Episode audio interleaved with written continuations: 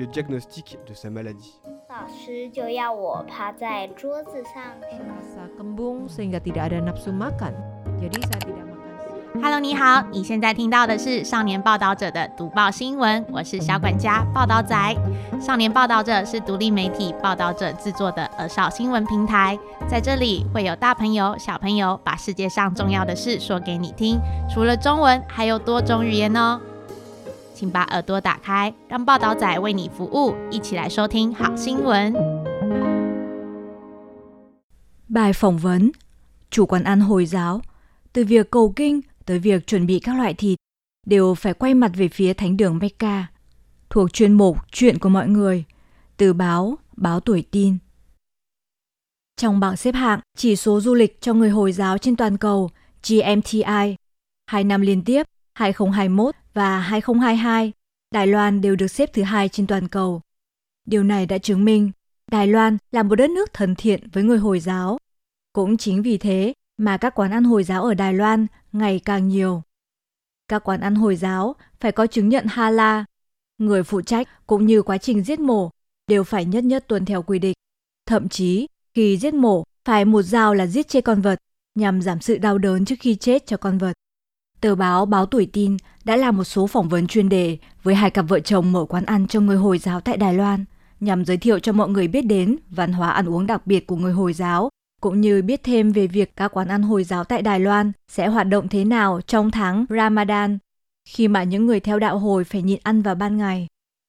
Mã Nhân Vĩ, 58 tuổi, người Myanmar gốc Hoa, và người vợ cùng tuổi tên là Chu Vân Cúc, một người Thái Lan gốc Hoa, đang sở hữu một nhà hàng rất nổi tiếng chuyên bán đồ ăn miền Bắc Thái Lan dành riêng cho người Hồi giáo và đã từng tiếp đón nhiều chính khách cũng như doanh nhân theo đạo hồi đến từ nhiều quốc gia khác nhau, trong đó có Ả Rập, Malaysia, Indonesia, vân vân.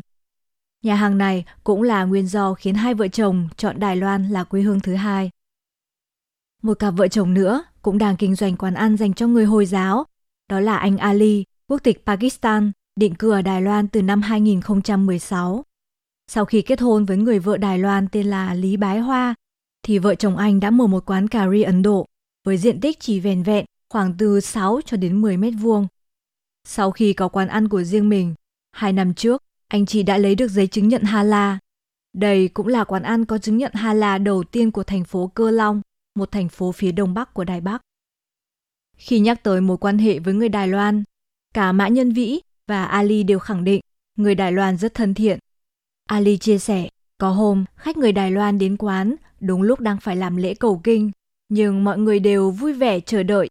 Chính vì cảm nhận được thái độ cảm thông này nên anh rất thích nói chuyện với người Đài Loan. Hơn nữa, văn hóa của Đài Loan rất đa dạng, các tín ngưỡng đều nhận được sự tôn trọng đáng có ở nơi đây. Các nguyên liệu chế biến món ăn phải thông qua quy trình kiểm tra nghiêm ngặt, giết mổ các con vật cũng được yêu cầu giảm thiểu đau đớn. Có một điều thú vị là khi tới quán ăn của người Hồi giáo, câu hỏi đầu tiên mà khách Đài Loan luôn hỏi đó là điểm đặc sắc trong ẩm thực của người Hồi giáo là gì? Chu Vân Cúc vừa cười vừa chia sẻ. Ẩm thực của người Hồi giáo không có các món ăn hay cách nấu chuyên biệt. Ví dụ, quán ăn của anh chị chuyên bán các món ăn miền Bắc Thái Lan. Hương vị không có gì thay đổi, chỉ là các nguyên liệu chế biến cũng như các loại thịt phải được kiểm tra một cách nghiêm ngặt. Hiện nay, ở Đài Loan càng ngày càng có nhiều người kinh doanh thực phẩm đầu tư để nhận được chứng nhận Hala. Hala trong tiếng Ả Rập có nghĩa là được phép, hợp pháp, cũng là để chỉ các sản phẩm mà từ nguyên liệu, chu trình chế biến, chất lượng đều phù hợp tiêu chuẩn của luật Sharia. Ở các nước có nhiều người Hồi giáo sinh sống, các loại thịt như gà, bò, dê sẽ được cung cấp bởi các lò mổ chuyên biệt. Nhưng ở Đài Loan, do số người Hồi giáo chỉ chiếm phần nhỏ nên để đáp ứng nhu cầu ăn uống của mọi người, trong thời kỳ đầu, chủ yếu là do đàn ông Hồi giáo trong cộng đồng phụ trách giết mổ. Đến nay, đã có các công ty thực phẩm với giấy chứng nhận Hala cung cấp. Anh Mã Nhân Vĩ chia sẻ, tất cả các loại thịt được sử dụng trong quán ăn dành cho người Hồi giáo phải được chứng nhận Hala. Quá trình xử lý phải đáp ứng được các yêu cầu vô cùng nghiêm ngặt. Bắt buộc phải có hai người đàn ông Hồi giáo đứng quay mặt về phía Tây, dùng một dao kết thúc sinh mệnh của con vật sao cho chỉ sau 2 tới 3 giây là con vật tắt thở nhằm giảm sự đau đớn trước khi chết. Đồng thời, phải bỏ toàn bộ phần tiết của con vật. Các loại thịt không được phép có khiếm khuyết, cũng như không được phép giết mổ những con vật đang bị ốm. Tại sao khi người Hồi giáo giết mổ các con vật hay khi cầu kinh đều phải quay mặt về phía Tây? Mã Nhân Vĩ, ông chủ quán ăn Hồi giáo đã giải thích rằng, ngoài việc giết mổ các con vật, thì tất cả người Hồi giáo ở trên thế giới đều phải quay mặt về thánh địa Mecca khi cầu nguyện. Với vị trí địa lý của Đài Loan cũng như các nước Đông Nam Á, thì thánh địa Mecca nằm ở hướng Tây. Điện thoại của người Hồi giáo đều cài app có tên là Kaba. Khi đặt chân tới một quốc gia, chỉ cần mở app này ra là biết mình cần phải quay về hướng nào khi cầu nguyện. Các nguyên liệu chế biến các món ăn khác của quán ăn Hồi giáo có thể dùng các loại thực phẩm được chứng nhận Hala bởi các quốc gia khác nhau. Ví dụ như Thái Lan nhập khẩu các thực phẩm Hala. Còn ở Đài Loan, hiện nay đã bắt đầu xuất hiện các nhà cung cấp thực phẩm có chứng nhận Hala. Việc nhập các nguyên vật liệu cho quán ăn càng ngày càng thuận tiện. Đương nhiên là giá thì cũng tương đối cao. Không chỉ thế, nhà vệ sinh của quán ăn Hồi giáo cũng phải có thiết bị vệ sinh phù hợp. Bởi người Hồi giáo sau khi đi vệ sinh sẽ dùng nước để rửa, chứ không chỉ đơn thuần là dùng giấy vệ sinh để lau. Nhiều quan chức cấp cao người Hồi giáo khi tới Đài Loan đã chấp nhận không ăn tại các khách sạn cao cấp mà lựa chọn đến các quán ăn có chứng nhận Hala của người Hồi giáo. Tới các khách sạn cao cấp, họ không dám động đũa. Anh Mã Nhân Vĩ nói, chúng tôi vô cùng sùng bái tôn giáo của mình. Khách hàng Hồi giáo bước chân vào quán đều có thể yên tâm dùng bữa. Tháng chay Ramadan vẫn mở cửa như bình thường, nhưng trong lòng thì cầu xin sự tha thứ. Đối với tháng chay Ramadan diễn ra mỗi năm một lần trong đạo hồi, ban ngày không được phép ăn. Vậy thì quán ăn có mở cửa kinh doanh như bình thường được không? Mỗi sáng trong tháng chay Ramadan năm nay, Ali đều mở cửa quán cà ri Ấn Độ của mình đúng giờ, đón các thực khách như bình thường. Điều khác biệt duy nhất là, trước khi mặt trời mọc, thì anh đều uống một cốc sữa tươi, thêm nước hoa quả để có thể đủ sức cáng đáng công việc bận rộn cả ngày ở quán ăn cũng như việc nhịn ăn cả ngày. Ở các nước Hồi giáo, vào tháng chay Ramadan, phần lớn các nhà hàng, quán ăn đều đóng cửa. Nhưng ở Đài Loan, các quán ăn Hồi giáo còn phục vụ cả những đối tượng khách hàng không phải là người Hồi giáo nữa. Cho nên, tuy trong tháng chay nhưng vẫn mở quán như bình thường. Có điều sẽ không tránh khỏi việc phải xử lý một số tình huống bất ngờ. Ali cũng bổ sung, tuân thủ tháng Ramadan là trách nhiệm đối với Thánh Allah. Tất cả mọi thứ đều phải thành tâm. Allah là cách gọi thánh trong tiếng Ả Rập, cũng là để chỉ thần tạo ra vạn vật. Ở các quốc gia Hồi giáo mà Ali từng sinh sống, tới tháng Ramadan, mỗi người đều phải trai giới, làm theo tập thể. Cho dù người đó có đói đến mức không chịu đựng được, cơ thể có vấn đề, thì cũng phải trốn vào chỗ riêng để ăn uống, không được để người khác hay cảnh sát nhìn thấy. Nhưng ở Đài Loan, người Hồi giáo thuộc số ít nên khi trai giới cũng phải phù hợp với hoàn cảnh nơi đây. Từ lúc mặt trời mọc cho tới lúc mặt trời lặn, vừa phải làm việc lại không được ăn uống. Như thế này thì cơ thể có chịu đựng được hay không? Nghe thấy câu hỏi này, Ali trả lời một cách cẩn trọng. Nhất định phải tuân thủ trai giới.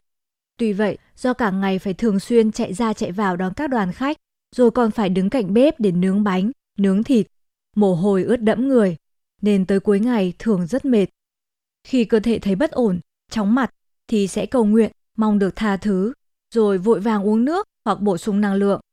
Chờ tháng Ramadan kết thúc thì sẽ bù lại bằng cách hành lễ hoặc trai giới.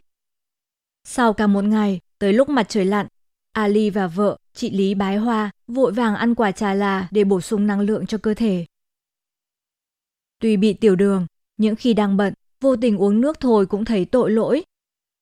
Mã Nhân Vĩ bị bệnh tiểu đường nên tháng Ramadan là một thách thức lớn đối với anh. Mấy ngày đầu của tháng Ramadan thường không dễ thích nghi. Anh Mã Nhân Vĩ thừa nhận. Ví dụ, buổi trưa bận rộn làm việc trong bếp, chỉ quay người cái là quên mất bản thân đang phải trai giới, rồi vô tình cầm nước lên uống. Tôi sẽ cầu nguyện Đức Thánh tha tội cho mình, bởi vì tôi hoàn toàn không có chủ đích, mà chỉ làm theo vô thức. Ngày 23 tháng 3, ngày trai giới đầu tiên kết thúc. Sau 6 giờ 11 phút chiều, chị Chu Vân Cúc đã chuẩn bị một chút bún. Khi hai vợ chồng chuẩn bị khai giới, thì vừa hay có một đoàn khách vào quán. Thế là anh Mã Nhân Vĩ đành tranh thủ uống miếng nước, ăn một quả trà là, rồi vội vàng giới thiệu các món có ở trong quán cho khách. Bạn sẽ thấy tôi hơi cáu kỉnh một chút, bởi đây là ngày đầu tiên trong tháng Ramadan. Sau bữa sáng lúc 3 giờ sáng, thì tôi phải nhịn ăn, nhịn uống cho tới tận tối mịt. vừa đói, vừa mệt, đường huyết thấp, nên tâm trạng cũng bị ảnh hưởng theo. Tranh thủ lúc rảnh, Mã Nhân Vĩ vừa ăn bún vừa nói. Từ nhỏ cho đến giờ, tôi rất ít khi phải dừng chai giới giữa chừng. Nếu ngày hôm đó mở quán thì sẽ phải đặt báo thức lúc 3 giờ sáng, tranh thủ ăn xong bữa sáng trước lúc 4 giờ 20 phút, tức là trước khi trời bắt đầu sáng. Rồi sau đó, chai giới tới 6 giờ 10 phút chiều. Tới 21 giờ 30 phút tối là phải đi ngủ để chuẩn bị sức lực cho ngày hôm sau. Năm cột trụ của Hồi giáo, tuyên xưng đức tin, cầu nguyện, bố thí, nhịn ăn, hành hương. Những năm đầu, khi Mã Nhân Vĩ mới bị bệnh tiểu đường, vợ của anh, chị Chu Vân Cúc rất lo lắng. Bởi bình thường nếu nhịn đói quá lâu thì chồng mình sẽ bị run lẩy bẩy cả người.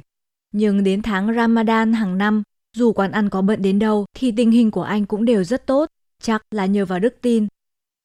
May mà chưa từng xảy ra vấn đề gì vào tháng Ramadan. Có điều, mỗi khi bận rộn, chỉ cần không nhìn thấy chồng là tôi sẽ gọi anh ấy để chắc chắn rằng anh ấy không ngất xỉu. Anh Mã Nhân Vĩ cũng biết tình hình sức khỏe của mình, nên buổi sáng khi bắt đầu trai giới và buổi tối sau khi kết thúc trai giới đều tiêm thêm insulin. Trừ vì cơ thể cảm thấy không ổn, phải tới bệnh viện tiêm thuốc chữa trị, còn đâu thì sẽ kiên trì thực hiện trai giới. Nếu chuyển nước thì sẽ không được tính là tuân thủ trai giới nữa. Từ lúc 6 tuổi, anh Mã Nhân Vĩ đã bắt đầu luyện trai giới cùng với bố mẹ. Nếu không có trường hợp bất khả kháng xảy ra thì anh luôn hy vọng mình sẽ làm được. Còn với vợ anh, chị Chu Vân Cúc, thì từ năm 9 tuổi đã được bố mẹ dạy rằng hãy tự nhủ thầm trong lòng để cho tâm trí mình tĩnh lại thì mới hoàn thành việc trai giới được. Ngoài trai giới thì việc cầu nguyện không được có thiếu sót. Mã Nhân Vĩ nói, anh dùng tầng hầm của quán ăn để làm thành một chỗ cầu nguyện, có mặt chính quay về hướng Tây. Không chỉ vợ chồng anh, mà có khi các thực khách Hồi giáo cũng xuống cầu nguyện cùng. Do một ngày phải cầu nguyện 5 lần, trừ buổi sáng và tối, thì những lần cầu nguyện khác đều là lúc phải làm việc ở trong quán. Mã Nhân Vĩ nói rằng, 6 giờ chiều, sau khi khai giới cũng có một lần cầu nguyện. Phải tịnh thần rồi mới được cầu nguyện. Nhưng nếu lúc đó có khách tới ăn thì tôi sẽ chờ về tới nhà rồi cầu nguyện bù lại. Việc cầu nguyện vô cùng quan trọng đối với người Hồi giáo. Mã Nhân Vĩ nói một cách thận trọng. Trong kinh Koran có viết, là một người Hồi giáo, cả cuộc đời phải ghi nhớ năm cột trụ, niệm, lễ, trai, khóa, chiêu. Trong đó, lễ là cầu nguyện, niệm là tuyên xưng đức tin, trai là trai giới mỗi năm một lần vào tháng Ramadan, khóa là bố thí, giúp đỡ cho những người cần. Chiêu là hành hương tới thánh địa Mecca một lần ở trong đời. Đối với người Hồi giáo, năm cột trụ này là không thể thiếu.